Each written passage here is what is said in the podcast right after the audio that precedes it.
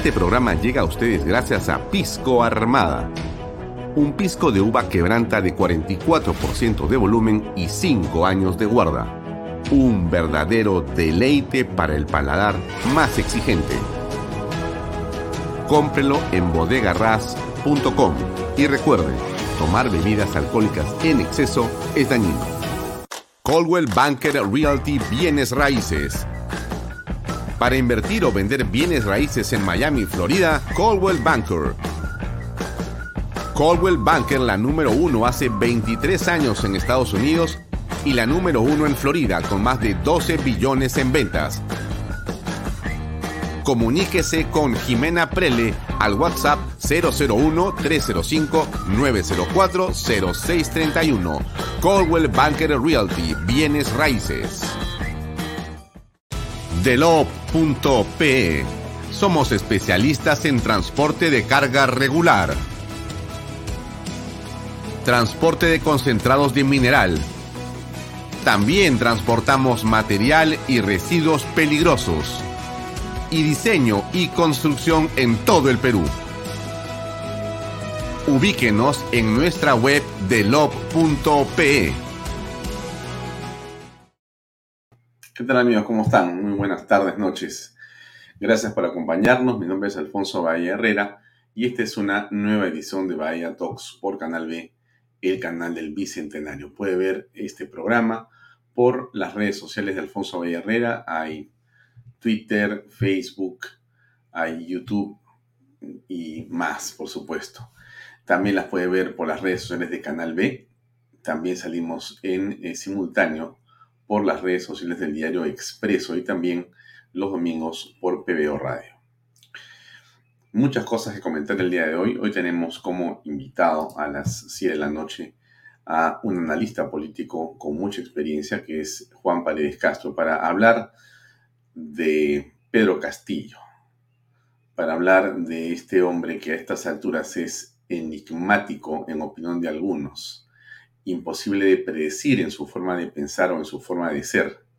Un misterio para quienes han estado en contacto con él o han trabajado con él. Pero de eso vamos a hablar ahora con eh, Juan Paredes Castro en un momento, en un momento más. Pero déjeme poner un poquito eh, de énfasis en ciertas cosas que nos parecen a nosotros muy importantes.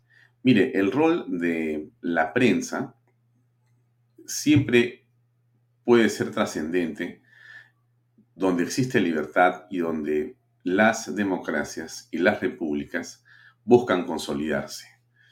La, en la labor de la prensa, eh, siempre independiente y cuestionando al poder, es una garantía del Estado de Derecho. Cumple una función realmente esencial, fundamental pero es indispensable que sea independiente. Mucho se puede hablar de la prensa. Es sin duda un tema bastante complejo de tocar porque hay múltiples aristas en torno al tema. Pero ahora vamos a tocar, eh, digamos, una parte de ello. Hay renuncias de periodistas, hay amenazas a periodistas, hay em, cuestionamientos de diversos tipos y hay intereses del gobierno en manejar pautas publicitarias para poder maniatar o favorecer a quienes según ellos los tratan mejor en los medios. Y desfavorecer o no financiar o no pagar publicidad a los medios que ellos consideran están haciendo una campaña de destrucción y entonces frente a este tema, es obvio que a estas alturas hay que preguntarse por qué estamos enfrentados, por qué la prensa en este momento es un obstáculo para el presidente de la República. Según eh, el señor Aníbal Torres y según el presidente de la República y según la narrativa de la gente que todavía le queda al gobierno en algunos medios, en realidad la culpa de casi todo lo que ha pasado en el Perú es de la prensa y casi, digamos, la circunstancia en la que el señor Pedro Castillo en este momento es eh, uno de los hombres en la esfera pública que menos confianza eh, tiene, porque lo dicen las encuestas que le, que le dieron ganador a él en la segunda vuelta, bueno, esas encuestas dicen ahora que él es uno de los hombres que menos eh, confianza genera en la ciudadanía. 70% de eh, la población no confía en el presidente de la República. De cada dos peruanos, uno considera que el presidente de la República es corrupto, según una encuesta publicada hoy en Ipsos. Y eso es algo absolutamente grave. Y entonces yo le digo esto porque las mentiras van jalando a otras mentiras. Eh, el presidente dijo una cosa frente a eh, el periodista del rincón de CNN con respecto a Carolín López. Dijo otra cosa ante la fiscalía con respecto a esa misma relación y reunión con Carolín López. La prensa le pregunta al presidente si ha mentido o no. El presidente lanza una serie de interjecciones y se burla o insulta a la prensa. Tiene que pedir disculpas después, de una manera que diríamos de alguna forma insólita, para no llamarlo burlona. Y después continúa este asunto con cercos a los periodistas. Ahora resulta que el presidente de la República y su equipo de prensa han tenido la brillante idea de que van a poner unas sogas en torno a los periodistas para evitar que estos pregunten. No es Venezuela, no es Cuba. No estamos en la Rusia de Putin. Estamos aquí, estamos en el Perú. Hoy día es 24 eh, de febrero, jueves, ¿no es cierto? Y son las 6 y 39 de la tarde. Y en este país nuestro que queremos tanto, ahora nuestro gobernante, elegido democráticamente, considera que con unas sogas y con la fuerza pública rodeando a los periodistas va a ser la manera de controlarlos para que no puedan acercar sus micrófonos al jefe de Estado. Esto que yo le digo no es algo que por supuesto esté en mi imaginación, ¿no? Usted comprenderá que lo que le estoy contando es absolutamente cierto y ha ocurrido, ha ocurrido, está ocurriendo en las últimas horas, ha ocurrido hoy en la tarde otra vez. Cuando descubrimos también que el señor Aníbal Torres quiere eh, utilizar por lo menos él directamente o disponer de 18 millones de soles del erario nacional que tiene bajo su responsabilidad para poner publicidad a los temas que debería informar el gobierno a través de la PCM, colocando en medios publicidad de manera seguramente programada, ordenada, equilibrada y eficiente, quiere utilizarlos de una manera vengativa. Él quiere vengarse de los medios que según él están en una guerra contra el presidente de la República. Esto que yo le cuento está ocurriendo hoy en nuestro país. Yo insisto en que para los eh, que señalan que em, lo que existe de parte de la prensa independiente es em, un resentimiento porque ganó Pedro Castillo y porque todavía existe un recelo o em, un pensamiento sobre que este, no se acepta que ganó Castillo en la segunda vuelta. Y que prueba de todo es que no estamos en un país comunista y que no se ha expropiado ninguna empresa y que no se ha hecho prácticamente nada de lo que había anunciado la derecha o la oposición al gobierno desde que Pedro Castillo ha ingresado y que se ha portado más bien bastante correctamente. Yo le diría nuevamente, insistiendo en mi tesis de ayer, que si algo peor no ha ocurrido en el país es gracias a la oposición, gracias a la prensa independiente y gracias a la derecha en el Perú. Esto se lo digo porque voy a hacer un recuento de lo que está pasando para que nos ubiquemos.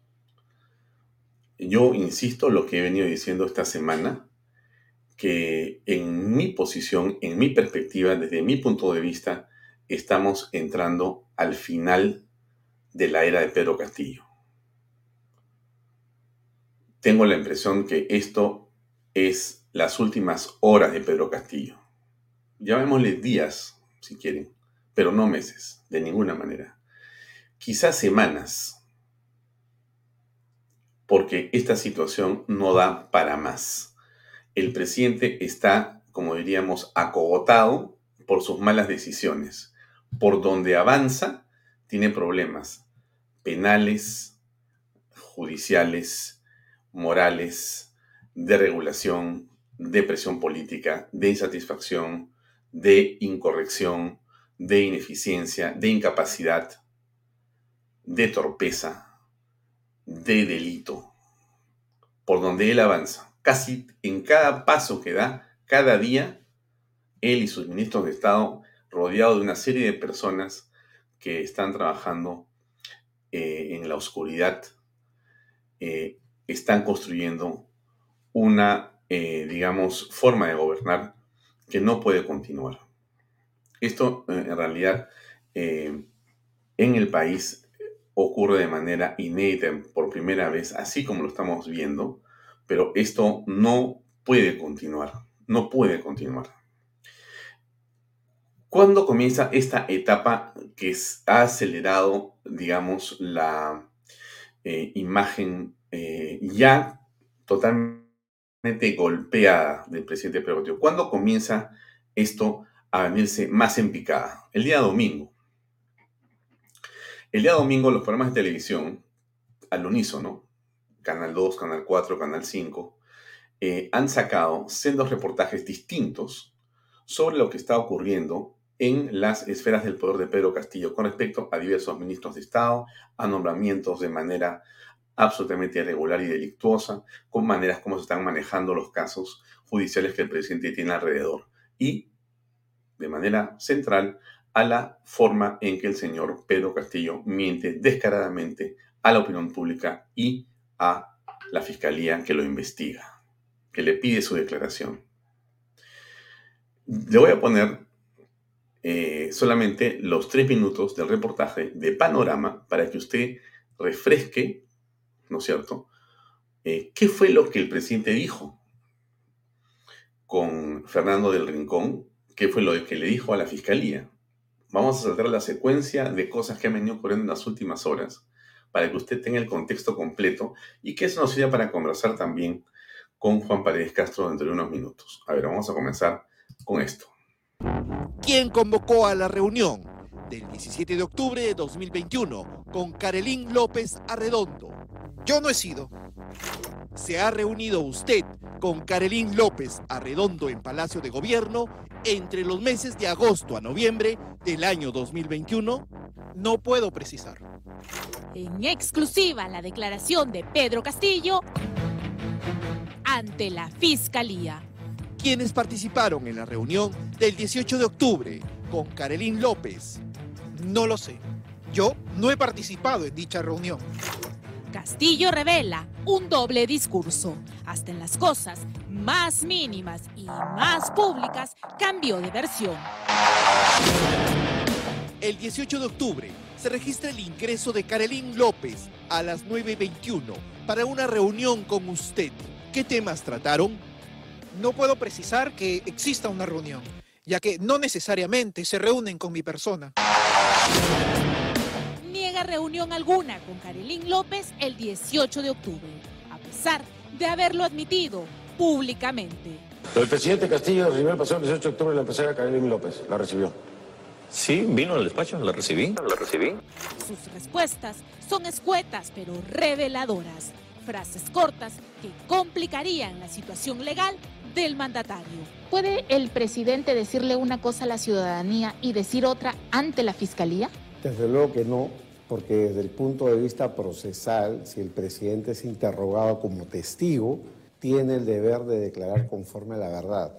Y no hacerlo implica una infracción a las reglas procesales más elementales e incluso podría cometer delito si es que miente. Bien, esto es, eh, digamos, lo que gatilla, lo que detona la situación en la que nos encontramos ahora. Miren ustedes cómo una mentira jala la otra, jala la otra, jala la otra. El presidente miente, intenta acomodar las cosas y entonces se produce esta otra, digamos, eh, cuestionamiento que la prensa le hace. Y esta es la famosa frase que termina por detonar una seguidilla de situaciones singulares. Al Ministerio Público sobre reuniones con Carolín López porque hay una doble versión en una entrevista y con la Fiscalía. Esta prensa es un chiste. Esta prensa es un chiste. Esta prensa es un chiste. Para el presidente de la República, la prensa que le pregunta por lo que acaba de ser eh, difundido por un medio de comunicación, un reportaje que lo menciona él claramente mintiéndole a la fiscalía y que la prensa le pregunte en la mañana del día lunes sobre esa situación que está en todas las redes sociales y que estaba también en los medios de comunicación impresos y reales toda la mañana durante horas, eso que todo el mundo pregunta qué cosa está pasando, el presidente lo convierte en una afrenta hacia la prensa diciendo que la prensa es un chiste. Esta prensa es un chiste. Y sigue con su predica de que lo que importa es la educación. Dicho sea de paso, el Perú eh, en el rubro de gastos por educación se ha detenido hace meses, casi desde que eh, el señor Castillo es presidente. Pero eso es otro tema, ¿no? Pero en fin, a ver, ¿qué cosa vamos a decir el presidente acá? ¿Y cómo se disculpa? Estamos hablando de la educación peruana. Buenos días. Y bueno, surgió por ahí alguna pregunta que el, Perú sabe de que eso eh, está en espacio ya de una investigación. Eh, bueno, eh, entiendo de que si se ha sentido incómoda la prensa. Entiendo que esté en un espacio. El presidente nunca contesta sobre la pregunta, ¿usted mintió o no mintió? Entiendo que está en otro espacio. No le han preguntado en qué espacio está. Le han preguntado si ha mentido ante la fiscalía, porque es evidente que lo ha hecho lo están encarando frente a la mentira, le están diciendo mentiroso. Y él dice, no, en realidad está en otro espacio, ¿no? Y si se han sentido, si se han sentido, o sea, te meto una trompada o te meto la madre y te digo, bueno, si tú te has sentido ofendido, te pido disculpas. A ver, si algo ocurre así en su casa, si algo ocurre así en su trabajo, si en la calle pasa algo así y alguien le dice, bueno, mira, sí, si yo te pisé el pie este, y te has sentido dolorido, te pido disculpas. ¿Usted qué le va a decir? Convérselo en este momento con, quien está a su lado. A ver, dígamelo por favor, escríbamelo si quiere acá. Si usted se ha sentido ofendido, bueno, yo le pido disculpas. Si se ha sentido ofendido.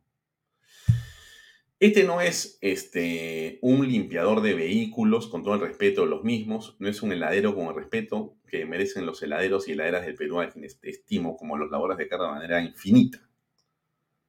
No es solamente un maestro de escuela, con quienes mi respeto y mi admiración por ellos. No, este señor que nos habla es el presidente de la República del Perú.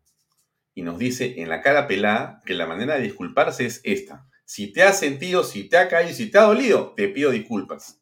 Te mento la madre, te hago lo que sea. Si lo has sentido, te pido disculpas. Esa es la manera que un caballerazo, ¿no es cierto? Que un super macho, que un super hombre, que un super presidente del país responde frente a lo que ha sido eh, una afrenta a los periodistas. Eh, es una reacción natural, por lo que toda vez cuando una, una persona está enfocada a un trabajo, pero es una reacción natural.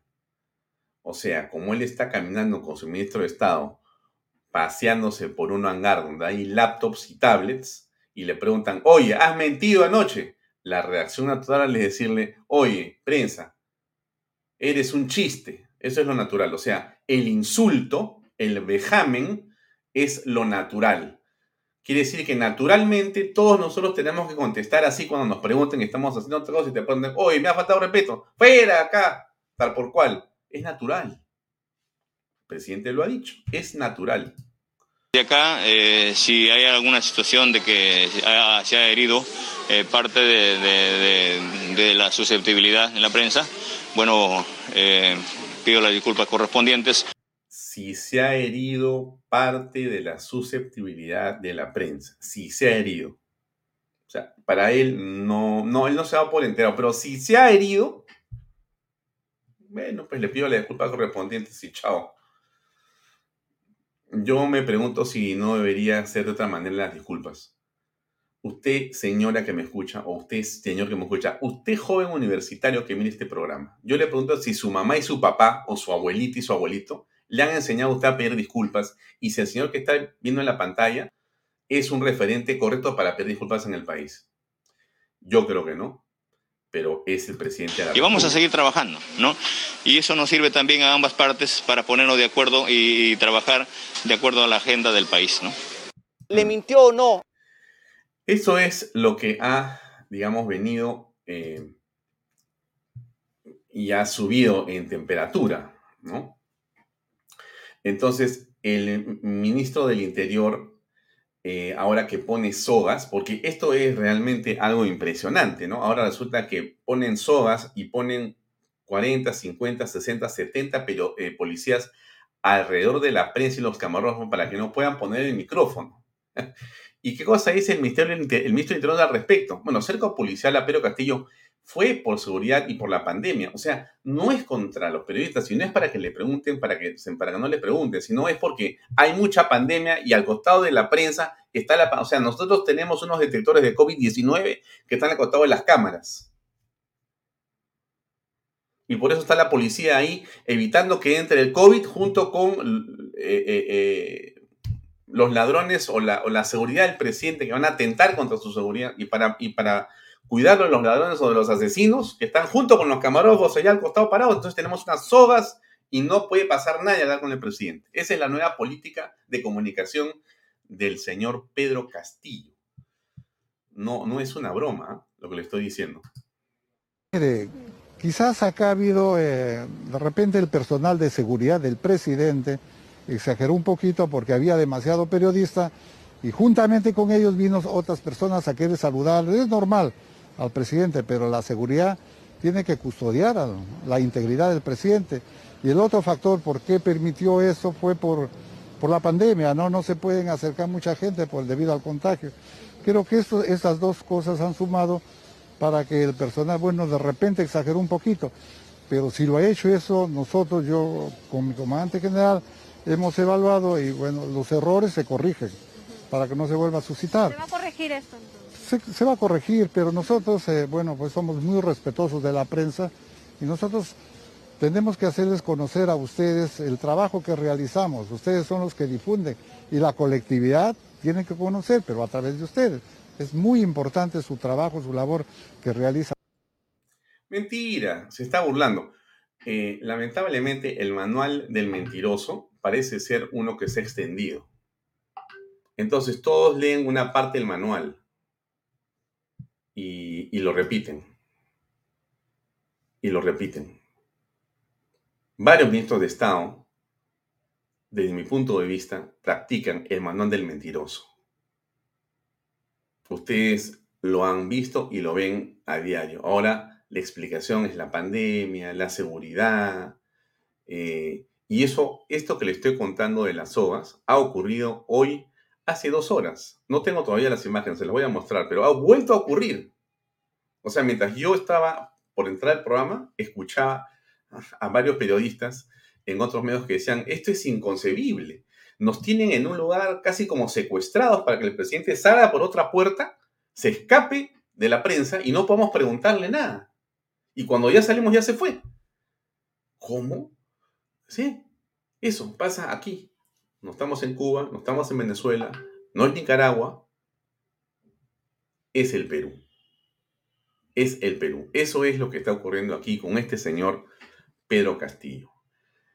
El señor Aníbal Torres, entonces preocupado por las cosas, molesto por todo esto, porque debe tener muy agobiado al señor Aníbal Torres lo que está pasando, no ha tenido mejor idea que decirle a la señorita que trabaja con él, que se llama Mónica Pinto, que ve el tema de la publicidad y cómo se distribuye la misma, esos 18 millones de soles que tiene él en su presupuesto, con dinero de nosotros, no de él, de nosotros. Entonces, ese dinero que ellos creen que es del presidente y en fin, le ha dicho a la señorita Mónica Pinto, o Jimena Pinto, le ha dicho, bueno, tú mira cómo haces, ¿no? Pero no le pones plata a los medios que nos están haciendo la guerra, que no nos quieren, que no nos aplauden.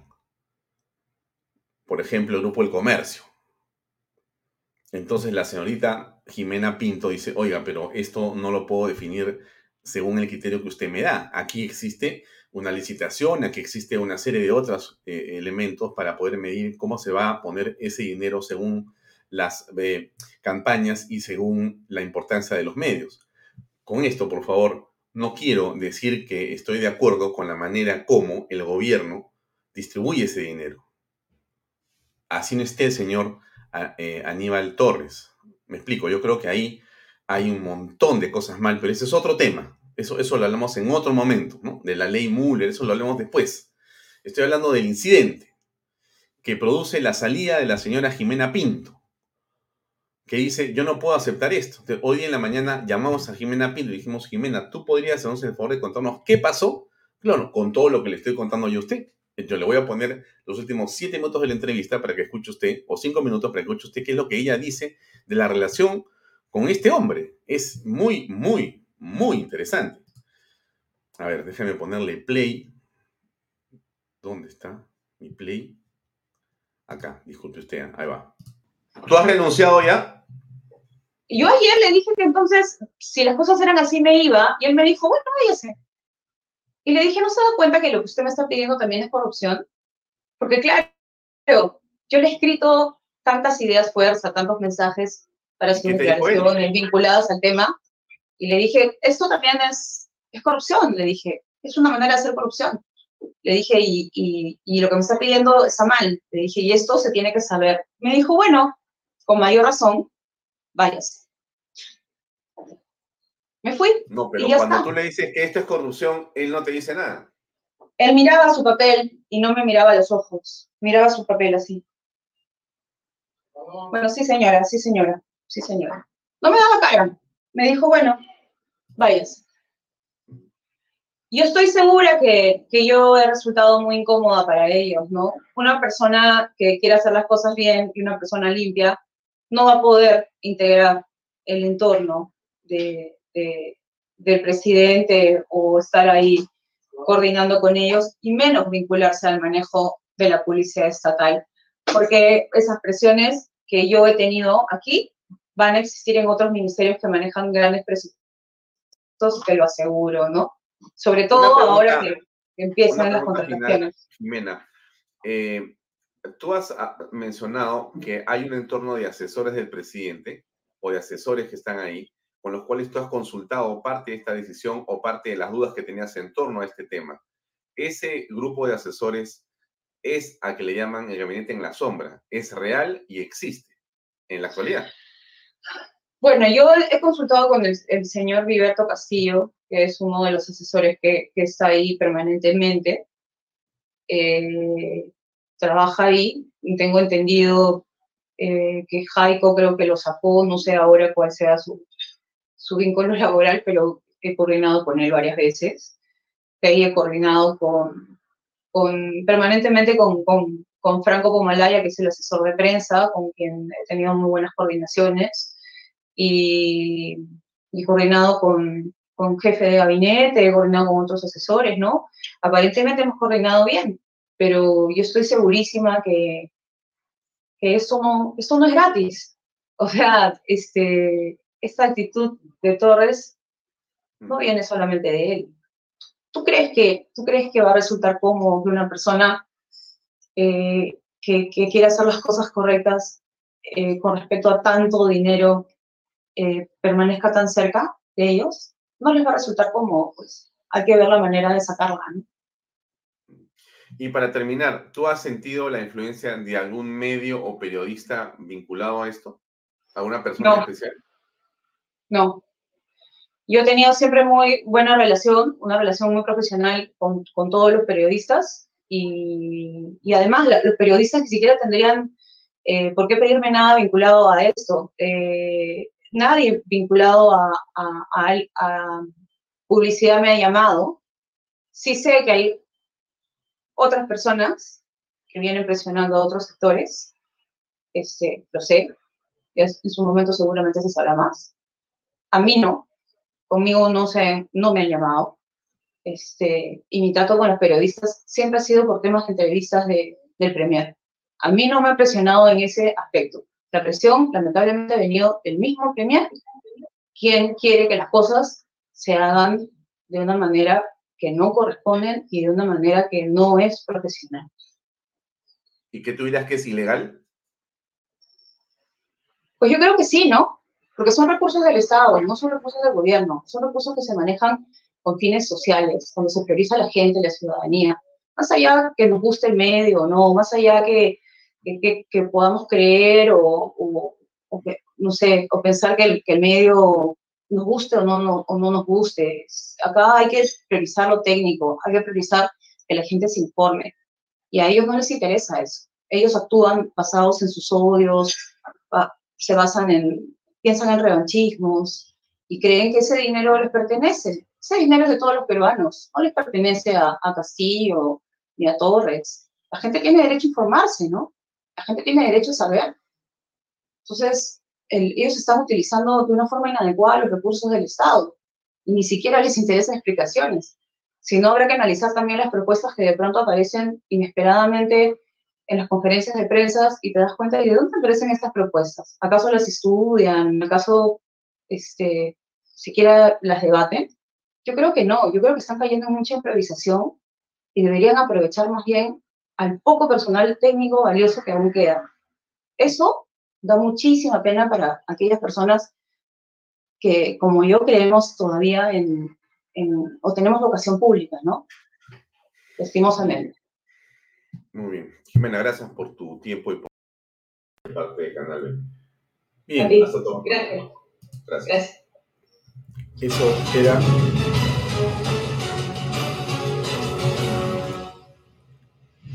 Eso era hoy en la mañana con Jimena Pinto, que nos comentó esto que yo le vengo diciendo. Bueno, van a citar al primer Aníbal Torres al Congreso por el manejo de la publicidad estatal. Miren ustedes, ¿ah?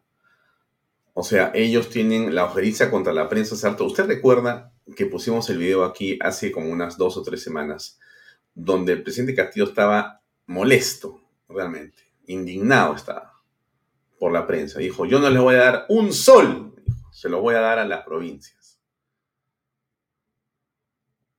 Él cree que es su plata. El presidente Castillo cree, cree que es que, que él ha pasado a una suerte de reinado, que él vive cinco años o más tiempo, seguramente le han dicho también, que él vive en un, en un, en un reinado. Eso es y que, y que todo lo que tiene en este momento a su disposición le pertenece a él. O sea, es su voluntad la importante. O sea, es el Palacio de Gobierno es suyo, los ministerios son suyos, el dinero del Estado y las arcas públicas es suyo, porque él dice, voy a gastar, voy a hacer, vamos a hacer, vamos a hacer más acá. Y en la práctica, todas esas promesas que hace seguramente no sabe, pero nosotros sabemos, y usted sabe, que son absolutamente una mentira. Porque no puede el presidente de la República, por su sola voluntad, hacer un puente, construir una carretera, etc. Justamente estamos en un, en un país que pretende ser más o menos ordenado. Entonces hay presupuestos hay términos de, referencia, hay competición, hay competencia, hay elecciones de postores, hay supervisiones de obra, hay un montón de cosas que se tienen que hacer, estudios técnicos antes que la obra se, pueda licitar o no. Todo eso es una complejidad de temas. Así funciona el Estado. Es lento. Pero no es que el presidente y dice, oye, ¿sabes qué? Perfecto. Este, mañana, este, por favor, secretario, tráeme la mochila con la plata y dale para que me haga acá este, esta plaza que hemos quedado porque me gusta, porque los quiero, porque me han aplaudido mucho. No puede decir, dame el dinero para darle a los, a los cuatro amigos que tengo de la radio en Cajamarca o la otra radio en Puno. No puede hacer eso.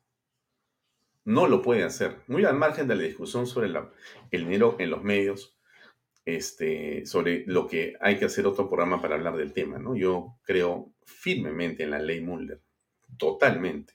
Esa ley era una ley que no prohibía que el Estado ponga dinero en los medios privados para hacer publicidad a las obras o a los temas que necesitan. Lo que estaba haciendo era regularlo. Y lo que no quieren hacer, lo que no quieren hacer, y, y los medios y ciertos medios y ciertas centrales de medios y ciertos argolleros tienen su propio lobby para que no se modifique eso. Mira, nos hemos enterado que hay 18 millones de soles para gastar este año. ¿Cuánta plata más hay? De cada ministerio habrán otros 18 millones de soles. O sea que si son 19 ministerios, usted multiplique cuánta plata hay para gastar en medios este año. ¿Cómo se hace? Está fallando mi cámara, creo, me veo un poco borroso. ¿Cómo se hace ese gasto? ¿Cómo se realiza? ¿Cuál es el criterio para tener o no una inversión pública determinada? Me refiero a, en los medios de comunicación. ¿Quién decide? ¿Mm? Es un asunto tremendamente complejo y que puede ser tremendamente corrupto. No solamente el gobierno de Castillo, dicho sea de paso. Me gustaría saber cómo se ha gastado en el gobierno de Sagasti y no quiero saber cómo sería abrir la caja de Pandora el gobierno del señor Vizcarra y más atrás. Sería fantástico saber cómo gastó Vizcarra el dinero. Sí. Y seguramente si usted identifica y hace un cuadro donde muestra montos de gasto por medio, sería bueno ver qué periodistas opinaban en favor del lagarto y qué medios eran los que hacían mejores palmas o tenían mejores rodilleras. Porque ha sido así. Se han comprado a los medios. Lo que estamos viendo aquí es parte de lo mismo. Lo que la señora Jimena Pinto le, ha dicho al señor este, Aníbal Torres, oiga usted, ¿no? Vamos a hacer una licitación, ¿no? Para que esto sea algo, pues, técnico, ¿no es cierto? Y como Torres es Torres, porque Aníbal Torres está más allá del bien y del mal según él, el hecho, yo no hago nada, yo hago lo que a mí me da la gana, y si no te gusta, quita, te vas. Mejor dicho, vete. Y la votaron a la señora Jimena Pinto. Así. Esa es la manera en que el Estado se mueve en este momento. Pero el señor eh, Aníbal Torres tiene que ir al Congreso de la República. La Comisión de Transportes ha citado al primer ministro Aníbal Torres para que se responda por las declaraciones de Jimena Pinto sobre el uso de la publicidad estatal. Esta comisión tiene un dictamen para regular la policía estatal y quiere saber cómo se va a hacer. Eso ya salió, eso no es que yo le esté contando a usted un cuento. Eso es lo que ya el día de hoy ha salido como oficios al señor eh, Aníbal Torres. Tiene que ir a conversar de este tema. Debe estar, no sé si preocupado, no preocupado, molesto no molesto, pero miren ustedes cómo vamos jalando la madeja y esto continúa increciendo, porque solamente estamos encontrando cada vez más problemas. Podríamos hablar de Enrique Chávez, ¿no? Él es un periodista que ha trabajado muchos años, siete años, según entiendo yo, en Canal 7. Ayer le dijeron que ya no iban a renovar su orden de servicio y él dijo varias cosas, entre ellas que le habían prohibido hablar de esta prensa que parece un chiste. El equipo de Canal 7, al mando del señor Julio Navarro, que es director de Canal 7, es otro periodista, eh, ha dicho que él habló con el señor Chávez y que Chávez no estaba en los planes de IRTP, de Canal 7, y que la decisión no tiene que ver con nada, sino con que no estaba en los planes. Y ha dicho algo más, ha dicho, Enrique Chávez solo trabajaba una hora diaria, de lunes a viernes, y ganaba cinco veces más que conductores que ingresaban de madrugada y que trabajaban siete horas diarias. Lo ha dicho eso el señor Julio Navarro. El señor Chávez ha dicho otra cosa y ha ido varios medios a contar la versión que él considera que corresponde a su pensamiento y a lo que ha ocurrido. Bueno, pero está en entredicho la situación en este momento, otra vez en el Estado. Entonces, la prensa está de alguna manera en una situación bastante complicada. Por un lado, tiene sogas, por un lado, casi va secuestrándose todos los días. Por otro lado, hay cambios repentinos que parece que no se explican o que se explican muy bien. Y entonces, en esta circunstancia, estamos entrando en esta vorágine de informaciones que nos trae Eh, hoy día otra noticia que no les voy a poner porque ya vamos a conversar con Juan Pérez Castro, y, pero han absuelto de la acusación de lavado de activos al señor Vladimir Cerrón. Hace una media hora aproximadamente fue la sentencia, si no me equivoco, quizá un poquito más. Estamos así. Esa es un poco la, la complicación en la que nos encontramos ahora. ¿Qué puede pasar? No sé. Todavía no me aventuro a decir nada. Sé que las cosas van a mejorar a pesar de todo. Pero es hora de conversar con nuestro invitado que ya está conectado con nosotros. Juan, ¿cómo estás? Qué gusto de verte. Buenas noches, Alfonso. Un gusto y te estaba escuchando atentamente en tu Eh, introducción. Juan. ¿cómo has estado? Este, primero cuéntame eso. ¿Cómo has estado? Porque no te veo hace varios meses, no hemos conversado. Bueno, mira, yo sigo todavía con, con una in- intensa secuencia de, de terapias y cosas para la recuperación de- del COVID por el que pasé sin vacunas, sin vacunas. Pero ya me siento ya me siento cada vez mejor. Pero Perfecto. Bueno, esa es una excelente noticia. Entonces, invitaciones como las tuyas. te, te- te agradezco mucho por acompañarnos eh, en plena recuperación. Gracias realmente por, por tu esfuerzo. Eh, estamos en una coyuntura determinada. Quisiera tu opinión eh, en torno a lo que está pasando con la prensa. Hay varias cosas aquí que conversar sobre la política, pero hay un asunto eh, que ha merecido y que merece la opinión de IPIS, de quejas de la Asociación de Periodistas del Perú, etcétera, etcétera, etcétera, con respecto a varias aristas acá que se están dando. Bueno, ¿cuál es tu comentario en general sobre lo que pasa con los medios de comunicación y el presidente de la República o el gobierno? Bueno, hay muchas cosas eh, de fondo a las que tendríamos que referirnos, pero bastaría solo una, una, una de esas razones o cosas, que es eh, dónde está el derecho de la información, ¿no? Eh, creo yo que nosotros los periodistas, los medios, las redes que pretenden hacer periodismo, nos debemos fundamentalmente a la sociedad.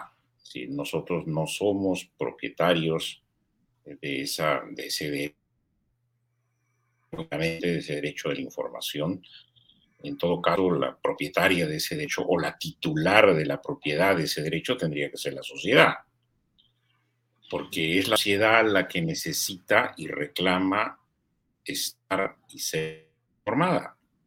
Es la sociedad la que quiere saber cómo se manejan los asuntos de Estado, cómo se manejan los presupuestos a los que tú has estado haciendo referencia, es decir, cómo se maneja, por ejemplo, cómo se direcciona la publicidad del Estado mm, en, en tremendas bolsas eh, presupuestales, es cómo se direcciona, hacia quién se direcciona, cómo se direcciona, aquello que tendría que estar perfectamente regulado en razones al tiraje, en el caso de los impresos, en razones a la audiencia, eh, porque se supone que la publicidad es un, es un contenido informativo también, un, un contenido informativo que tiene como propósito llegar al mayor número de gente y causar eh, comprensión respecto de ese contenido.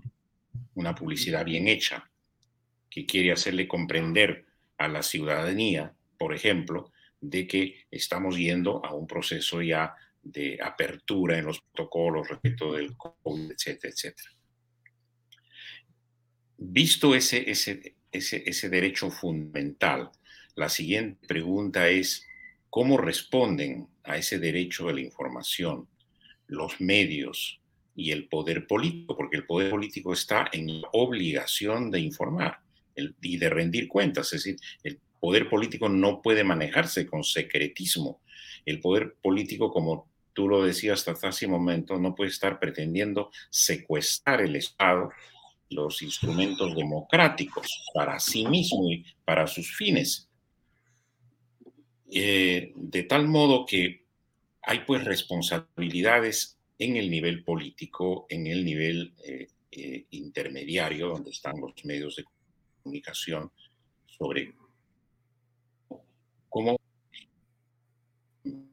asumimos la responsabilidad de informar frente a la ciudadanía, frente al poder político al cual la prensa también tiene que cuadrársele, ¿no? Tiene que pisarle los talones, porque, porque nosotros no podemos eh, caer en el juego de Castillo que dice, señores, yo los he convocado acá para que me acompañen a recorrer las... Pues no les he, no he invitado para que me hagan preguntas, pero el trabajo de la prensa es hacerle preguntas. Y el de la prensa es saber cómo el señor Castillo toma decisiones y qué clase de decisiones, qué jerarquía de decisiones, qué calidad de decisiones como presidente de la República. Y, ya pasando a la tercera pregunta, es cómo en los últimos tiempos se ha ido desajustando, o si alguna vez estuvo todo desajustado, nunca se, se ajustó bien el papel y los roles de los medios de comunicación frente al poder político. Ahí es donde quizás tenemos que debatir mucho para rectificar cosas y también reclamar cosas. Yo creo que a los medios de comunicación no se les da justicia en, muchos, en muchos casos, sobre todo en el acceso a la información pública. Para los medios de comunicación todavía sigue siendo ahora mismo mucho más una hazaña casi titánica acceder a la información de las fuentes de las fuentes eh, de este gobierno eh, dirigido por el señor Pedro Castillo. Prácticamente son impenetrables, no hay manera de acceder a ellos. Eh, de tal suerte que hasta las entrevistas lo, se han vuelto famosas, desde las más pedestres hasta las más imprantes o importantes. Y bueno, pues, entonces, ¿cuál, cuál de qué tenemos que quejarnos y de qué no tenemos que quejarnos. ¿no? En el caso, por ejemplo, de Enrique Chávez, a quien yo respeto mucho, no, no puedo decir que soy muy amigo de él, pero sí lo respeto mucho, lo conozco, ¿no? Eh, es un buen periodista, ha trabajado mucho tiempo, creo que sigue siendo director de la revista Caretas. Tenía un espacio de entrevistas en el canal, en el canal 7, hasta donde estoy informado. Yo no creo que tenga responsabilidades periodísticas. Si él tuvo alguna vez un contrato por esas entrevistas, hay que respetar su contrato. No se le puede decir que el señor venía hora, una sola hora no puede decirse que ese sea su trabajo. Probablemente dedicó muchas horas a, coordinar y a, organizar esas entrevistas y, y hecho que haya ganado lo que haya ganado, pues, de ambas partes. A lo que hoy es de que estamos hablando de un canal del Estado, no es un canal de gobierno. Entonces, hace mucho tiempo que con buenos demócratas, con medianos y malos demócratas, ese canal ha seguido siendo canal del gobierno. Todo el tiempo canal se tuvo los bien puestos para decir, señores, hagamos una televisión pública, hagamos una televisión de, de alguna manera lo, e inclusive muy buenos periodistas, ¿no? Que han pasado por ahí, periodistas, periodistas, maduros, sólidos, se han olvidado de ese papel. Llegaron ahí, la dirección. Bueno, y unos se fueron bien, otros se fueron mal. Pero todos entraron a esa suerte de tirabuzón ahí, donde el mango lo tiene el gobierno. Y no puede ser. Ahí hay un tremendo presupuesto para ofrecerle a esta sociedad, a este, a este, a este puco peruano, desde los niños, pasando por los jóvenes hasta los adultos, para ofrecerle excelentes programas de televisión, incluso excelentes informativos, excelentes noticieros, sin necesidad de estar esperando la rentabilidad que puede permitir o no permitir sostener un, espacio. Que esto sea motivo no solamente para entristecernos por, la salida de, de Enrique Chávez, porque como, muchos otros funcionarios que entran y salen del gobierno de Castillo, eh, pues no pueden esperar otra cosa que los desplantes y los exámenes. No, no, ahí, ahí nomás está eh, para, para, muestra un botón en la suerte de, del señor ex fiscal Guillén, casi heroico por haber tenido un papel supuestamente descollante en la condena a Fujimori, ¿no? Una, una, una condena en la que, en la que pues, eh, él, puso su grano para que, que, fuera una, una, por crímenes de, lesa humanidad, ¿no? Cuando nunca se le probó nada sobre, sobre un crimen de lesa humanidad a Fujimori. Pero Guillén es el héroe, pues, de, un, de un sector, de un sector no digo del pensamiento peruano, sino de la judicatura peruana que tuvo un papel más, más humorista que como magistrado.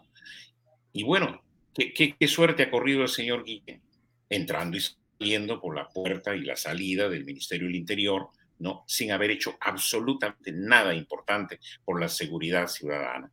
¿no? Y ahora se queja por eh, la salida a puntapiés del presidente Castillo.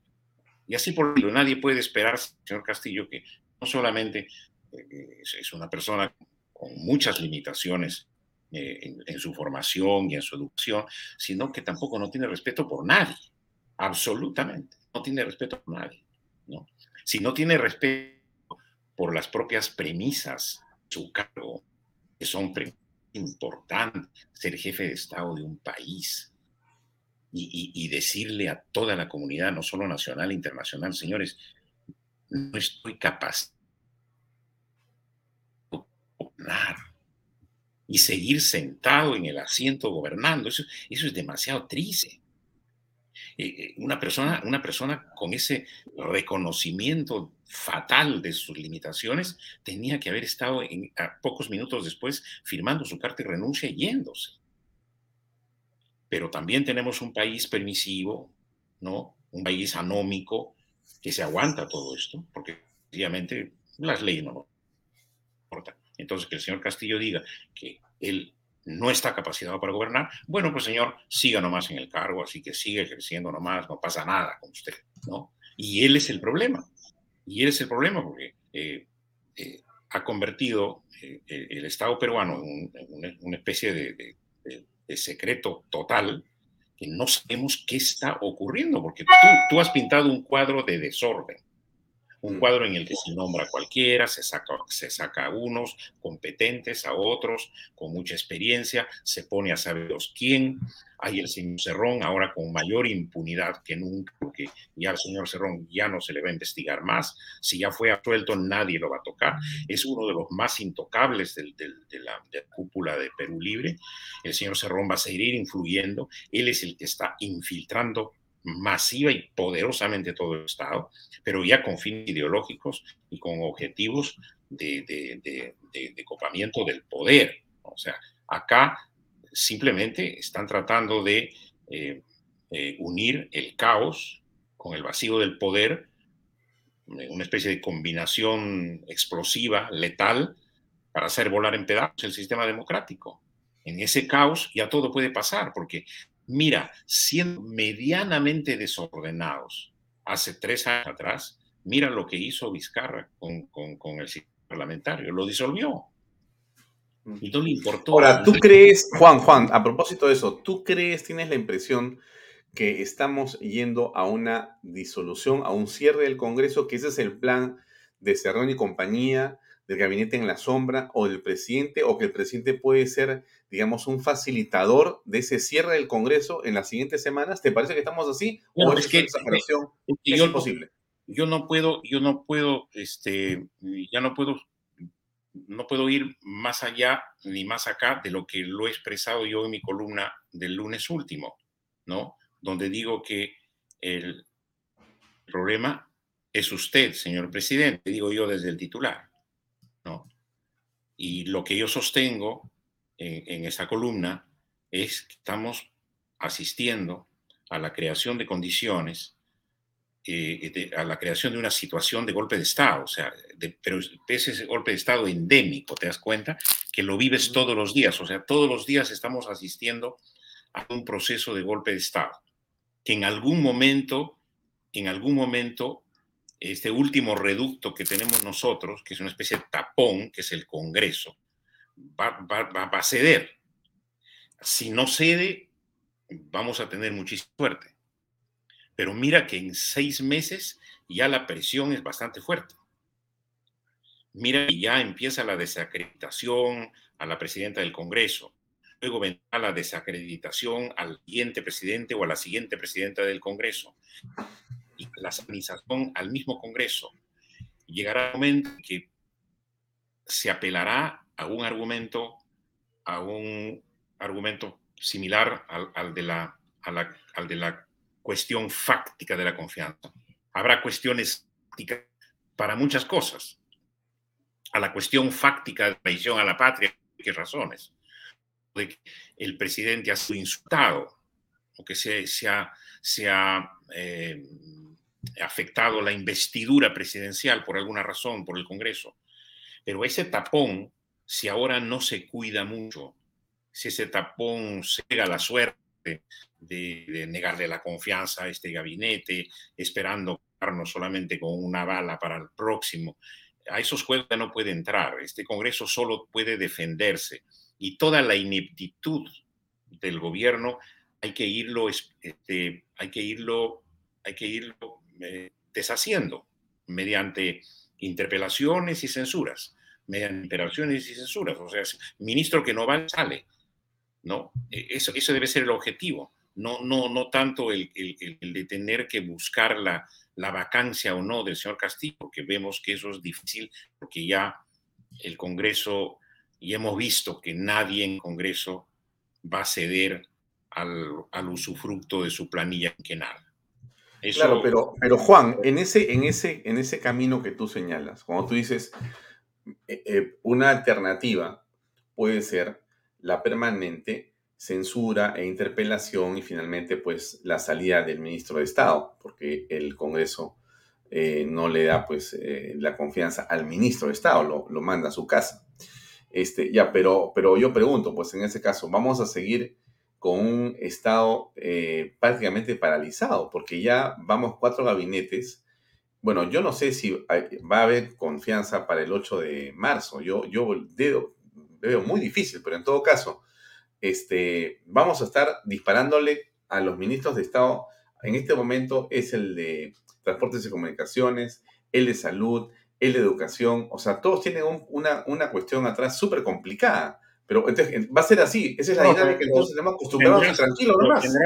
Pero tendrás que priorizar aquello que más daño le puede estar haciendo al país. O sea, el, daño que le está haciendo el ministro de Transportes al país es tremendamente grande, como el daño que le está haciendo el incompetente ministro de Salud. O sea, no, no puedes tener a uno de esos dos ministros. Entonces, esos dos ministros tienen que ser interpelados, haya o no haya cuestión de confianza, porque tú tampoco no puedes estar dándole confianza al gobierno manteniendo a estos dos ministros. ¿no? O si no, tiene que negociarse de un lado y otro. Salen esos dos ministros para dar el, voto de confianza. Ayer decía eh, el congresista pero, pero, el objetivo, pues, es precisamente entrar a esa confrontación permanente. O sea, ahí ellos, ellos no pierden nada.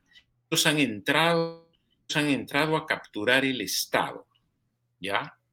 como una banda, como una banda sin escrúpulos, ¿ya? Política, han entrado, no, no quiero darle más adjetivos, han entrado como una banda, porque ya, ya se, han hecho, se han hecho dueños de la presidencia de la República, la tienen en sus manos, manejan el sistema de inteligencia, manejan las fuerzas armadas, has visto la manipulación en los ascensos, es muy poco, estamos conociendo de eso declaraciones de Pacheco y de, un general eh, en retiro, pero sabe Dios qué otras cosas hay, pero ya tienes una defensa de su propia, de su propia cosa dentro de las Fuerzas Armadas.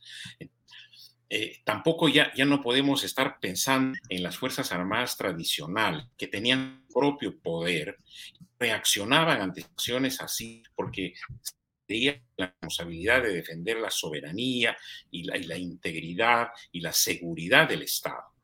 Incluso eran muy conscientes de que todas estas barbaridades de un Castillo, Castillo afectaban a la nacional y ellos salían en las cosas en orden.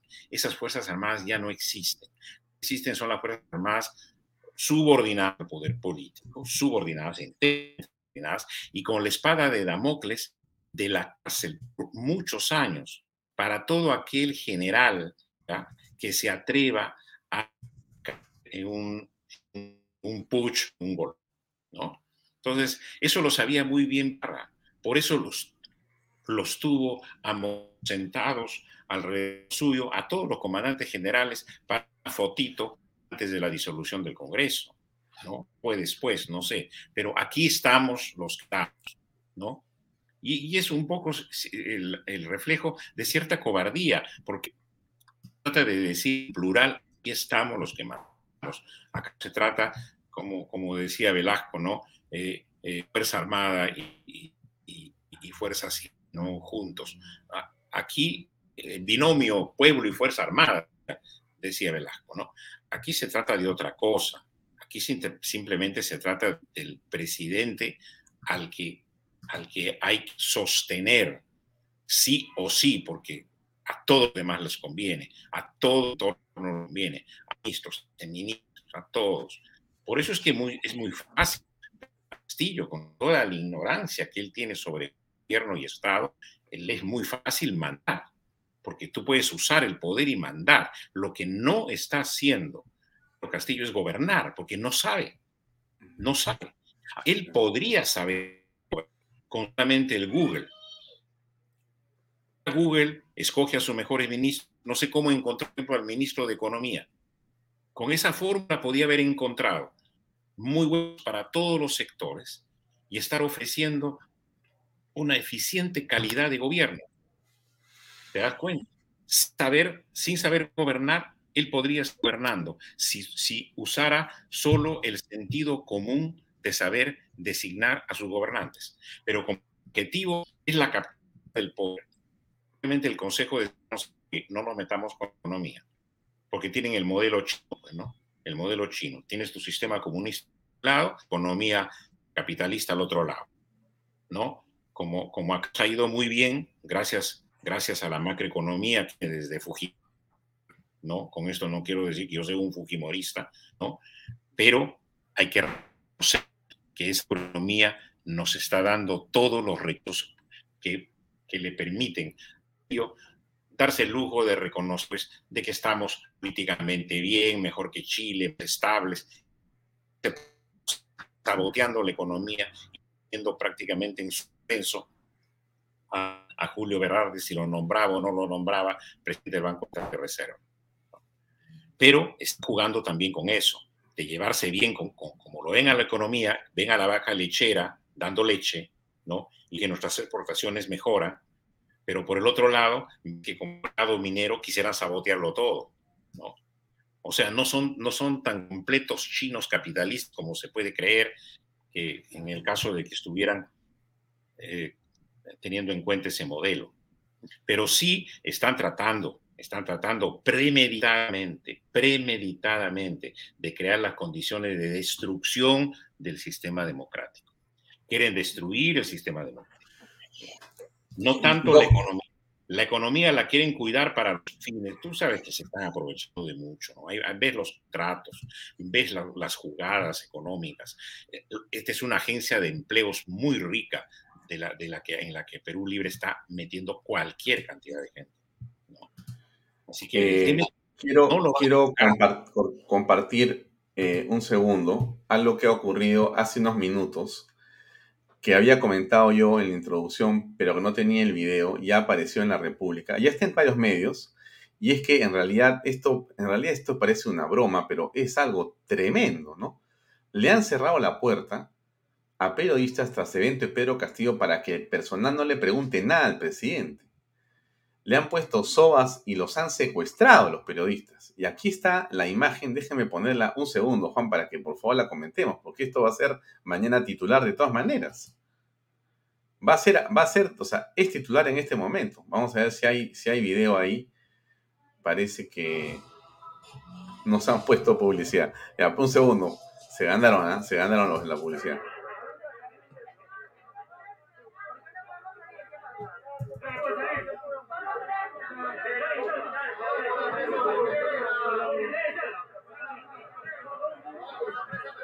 El secuestro de los periodistas que están con el presidente de la República para que no le hagan ninguna pregunta.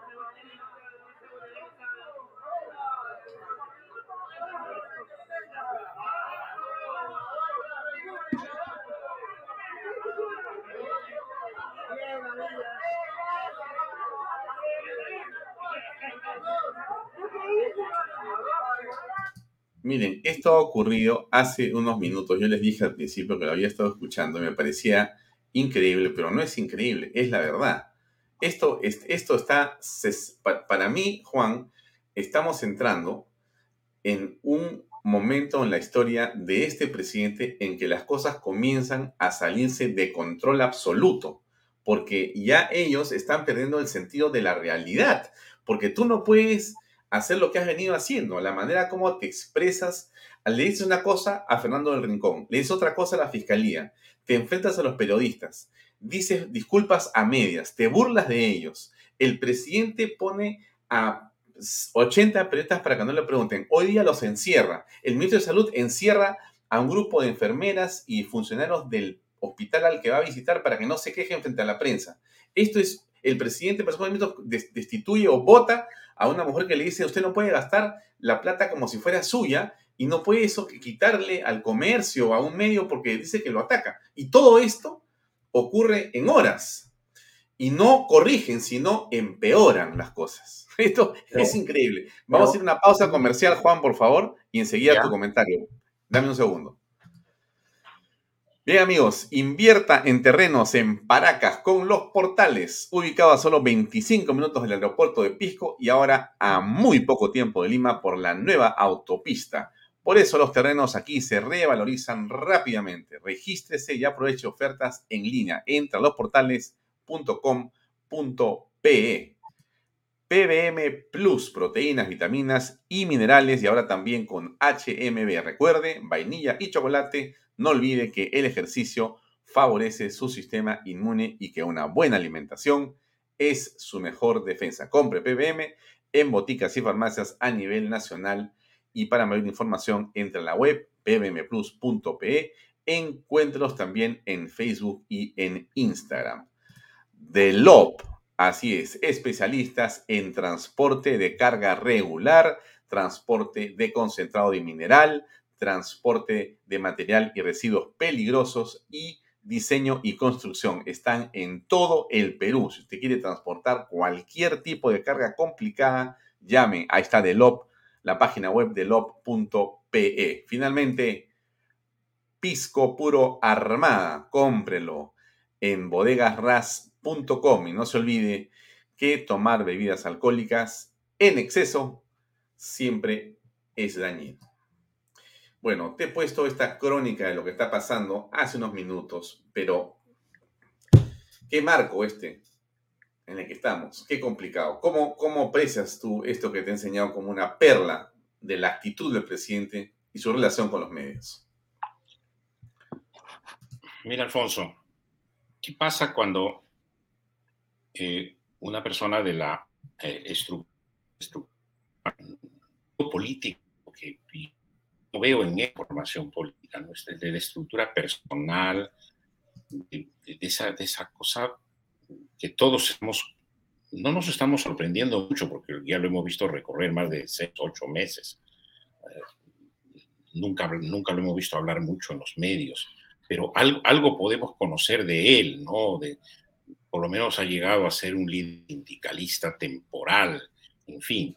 Pero yo creo que es, es alguien que podría sencillamente perder papel, como ya lo está pidiendo. No le importaría atropellar.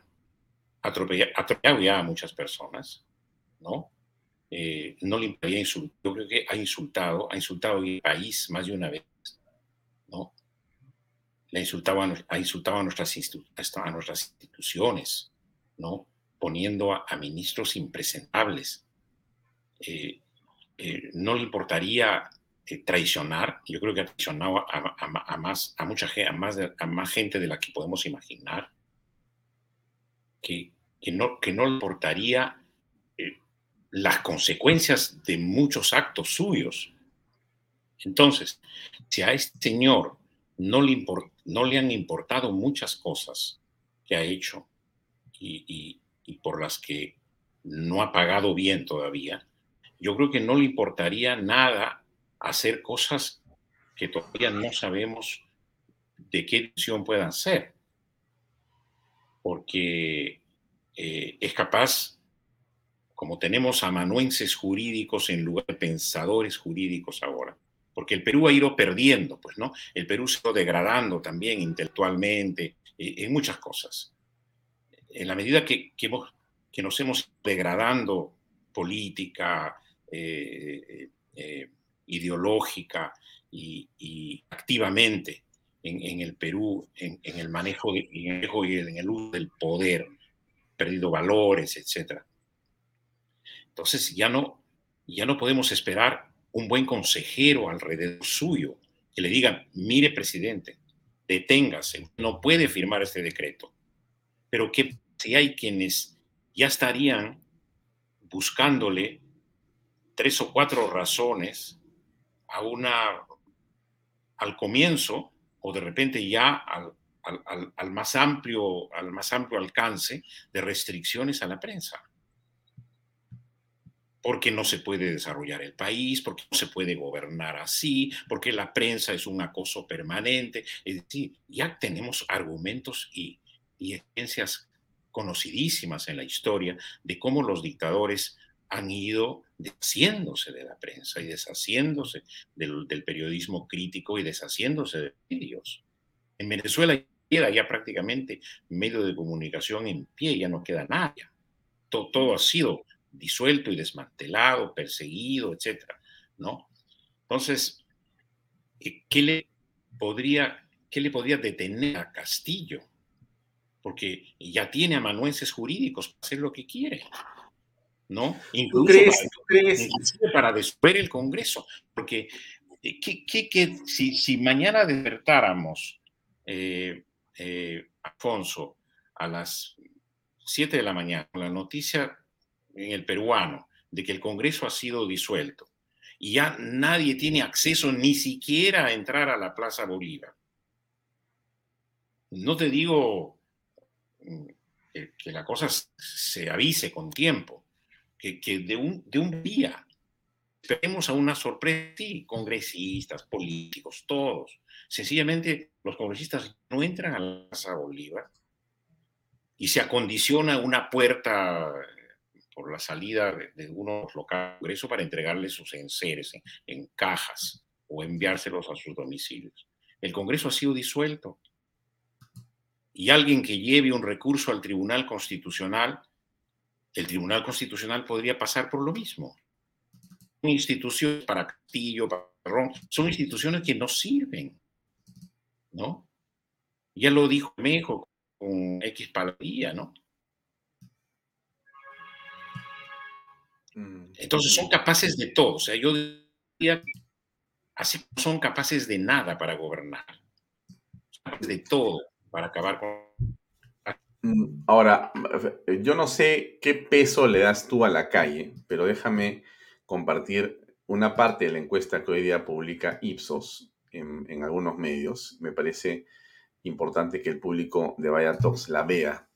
La pregunta que hace Ipsos hoy es eh, si hay confianza en Pedro Castillo. Si usted confía en el presidente Pedro Castillo, la pregunta es 70% no confían en el presidente de la República, apenas 27% sí lo hacen. 70% del Perú no confía en Pedro Castillo. Frente a la pregunta... Esto es... ¿Esto qué? Esto es esperado. Pero una, pero cosa es que tú tengas situaciones extremas con una estructura mental, una estructura psicológica para enfrentar esas situaciones extremas como hemos dicho a muchos, como hemos visto a muchos. No, no, quiero, no quiero con eso, por ejemplo, eh, traer el recuerdo de Toledo, similar, parecida, pero, tenía ganas como para, como para sentirse que, para sentir por lo menos que respetaba en algo la democracia, ¿te das cuenta? Pero una zona sin valores absolutos, ni, ni, por la democracia, ni por los derechos humanos, ni por nada. Para él, yo no creo que no importa nada. Eh, como Castillo, eh, es como un monstruo ¿Ah? Mm. Puede salir con cualquier validad. Él no va a salir por la puerta grande, con una gran con sombrero sin sombrero, elegante y, mirando de frente y diciendo a mí que me juzgue la historia, algo por el estilo, alguna frase que lo recordemos, ¿no?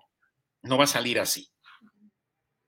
Carlos, que hipócritamente salió a decir, bueno, pues la democracia me ha declarado me ha, me ha, declarado fuera del cargo, ¿no? Cuando lo va acá, y se despidió y se fue, bueno, todo destemplado, ¿no? Hipócritamente digo yo, porque ya estaba armando la revuelta contra, contra Merino, ¿no?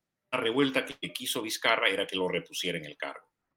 Lamentablemente, cosas sucedieron, ¿no? Se dieron como mm. él quiso. Pero mm. el castillo desesperado, yo capaz de cualquier cosa.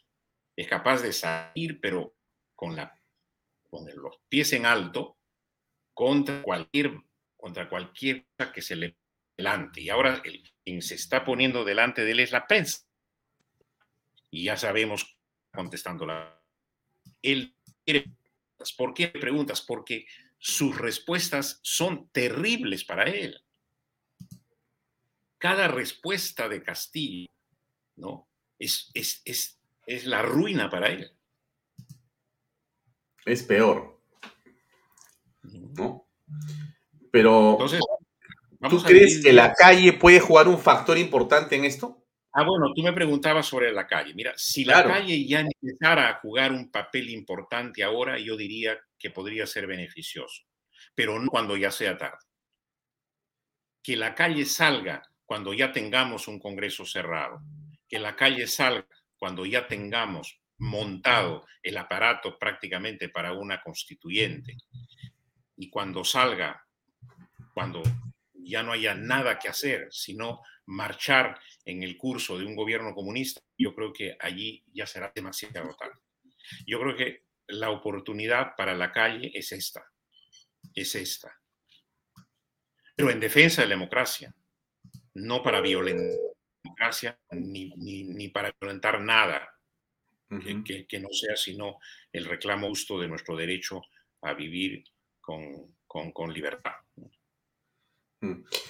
Pero bueno, pero sigue siendo ese el tema, pues se van a producir marchas el día 5 de marzo y el día 13 de marzo, son dos marchas anunciadas que buscan generar una presión sobre el gobierno, pero sobre el Congreso también.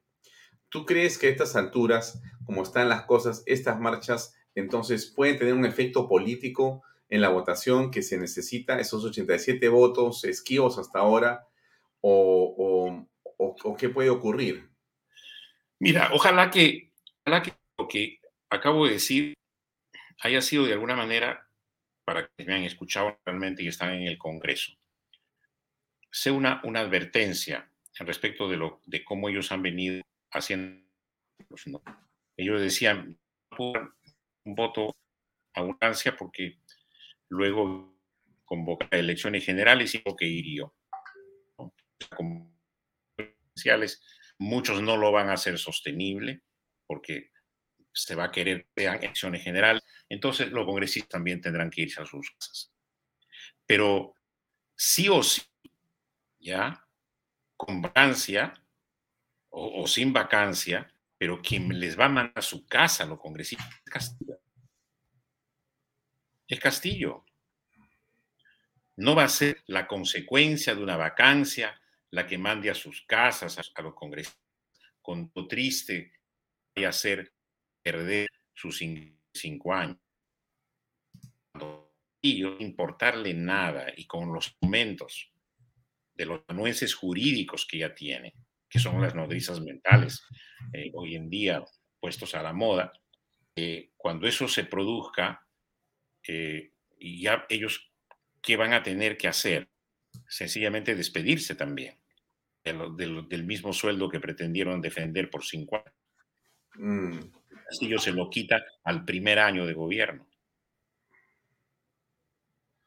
Mm. O sea, sigue siendo más fácil la disolución del Congreso por Castillo que la vaca de Castillo por el Congreso. Sí, así es, así es. Bueno, complicado. Eh, bueno, un comentario final tuyo, este, estimado eh, Juan. Estamos, perdón, estamos terminando ya esta conversación Son 10 eh, minutos para las, o 9 minutos para las 8 de la noche. Em, una reflexión para los que van a marchar el día 5 de marzo. ¿Qué cosa les dirías tú? Bueno, nosotros, me pongo en el caso de, de muchas marchas que yo, ¿no? Que se han hecho en una marcha que cuando Alan García pretendía estatizar la banca, ¿no? Eh, una marcha que fue prácticamente el, el, eh, el punto de partida del nacimiento del movimiento Libertad y la candidatura de Dios, etc. Bueno, ha habido marchas, muchos mítines. Yo como reportero he cubierto muchos mítines de líderes de Belau, de, allá de la Torre, muchos políticos. Y yo creo que la, la siempre siempre ha tenido una fuerza importante. Yo nunca he medido la fuerza de la calle como, como político. No me he contagiado de la adrenalina de la calle, porque nunca he vivido esa adrenalina del político, porque siempre he sido un ser observador y he sido un reportero y lo seguiré siendo siempre. Eh, no tengo pasta para, pasar en calle, ¿no? Eh, y sería siempre un pésimo político probablemente. O las marchas tienen un sentido. Todas las marchas, incluso a las, a las que asistido en el exterior, eh, cuando he cubierto situaciones de eh, de pérdida de la democracia o de ganancia de la democracia en muchas partes, la vuelta en El Salvador, por ejemplo, después de tantos años de... Y sí, eh, siempre dado sentido la marcha. Las, marchas exitosas que tienen sentido son las que valen. Esas marchas a, quienes se les da un valor, se les da un sentido. O sea, no sales a marchar por marchar. Sales, en este caso, a defender la democracia. Está bien, defiende la democracia, pero ¿por qué defiendes? Porque está amenazada por quiénes, de manera. Eso es lo que la gente necesita, necesita explicación. Y, y, la otra cosa que yo añadiría es que sea una marcha de más unidad, de menos confrontación, de menos polarización, de menos radicalización, ¿no? Que, disuelva un poco muchos, muchos de los odios, ¿no? Muchos, muchos de, muchos de los odios. Ahora que estamos, ahora que estamos asistiendo a una lejana guerra, puede terminar siendo también una guerra que nos comprometa ya en sus consecuencias, esta, esta, invasión, esta invasión de, Rusia a Ucrania, que, no debe ser una guerra, eh, donde tú ves cómo se manda a los jóvenes a morir. ¿Y quiénes, quiénes mandan a los jóvenes a morir? Yo leía hace, hace, poco algo de esto. ¿no? Lo, lo mandan los viejos lo mandan, lo mandan los que mandan en, el poder político, pero son los jóvenes que mueren. En todas las tierras, en todas estas en toda la primera línea de batalla, ahí están los jóvenes, muriendo. Como morían en las líneas de batalla, sendero luminoso. Mm, mm. Muy bien. Eh, pero si, va, si va a haber jóvenes ahí que no jóvenes que mueran, que no mueran por, los viejos de la gente vieja, que, que mueran por ideales siempre jóvenes, que son los ideales de la libertad y la democracia. Bien. Juan, gracias por tu tiempo, gracias por tus reflexiones, eh, mucha salud y mucho por delante te deseo siempre el éxito, que nos acompañes. Para ti también, querido Alfonso, un gusto. Un gran abrazo, un gran abrazo, buenas noches. Chao.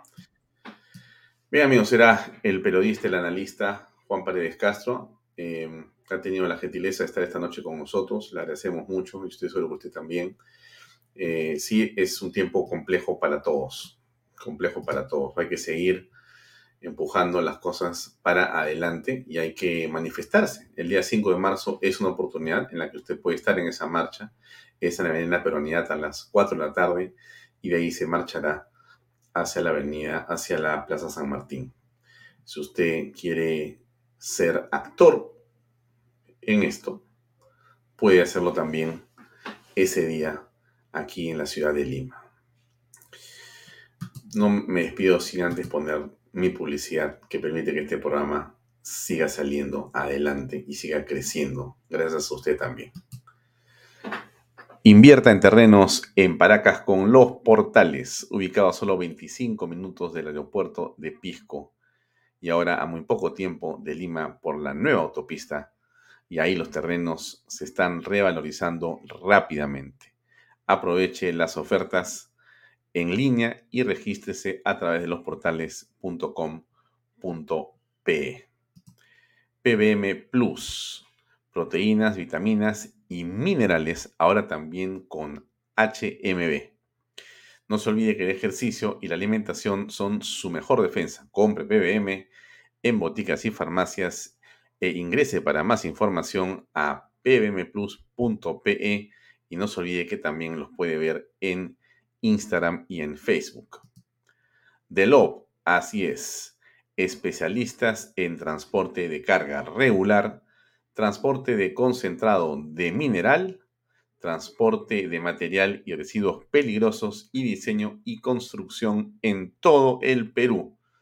Delob.pe Pisco puro armada, pisco de una uva quebranta de 44% de volumen y 5 años de guarda. Un verdadero deleite para el paladar más exigente. Pisco puro armada, cómprelo en bodegarras.com y no se olvide que tomar bebidas alcohólicas en exceso es dañino. Me despido de ustedes hasta mañana a las seis y media de la tarde. Las cosas van a mejorar. Tenga fe, tenga paciencia y no dejemos de pedirle a Dios y a orar por todos. Un gran abrazo. Gracias por la compañía. Hasta mañana.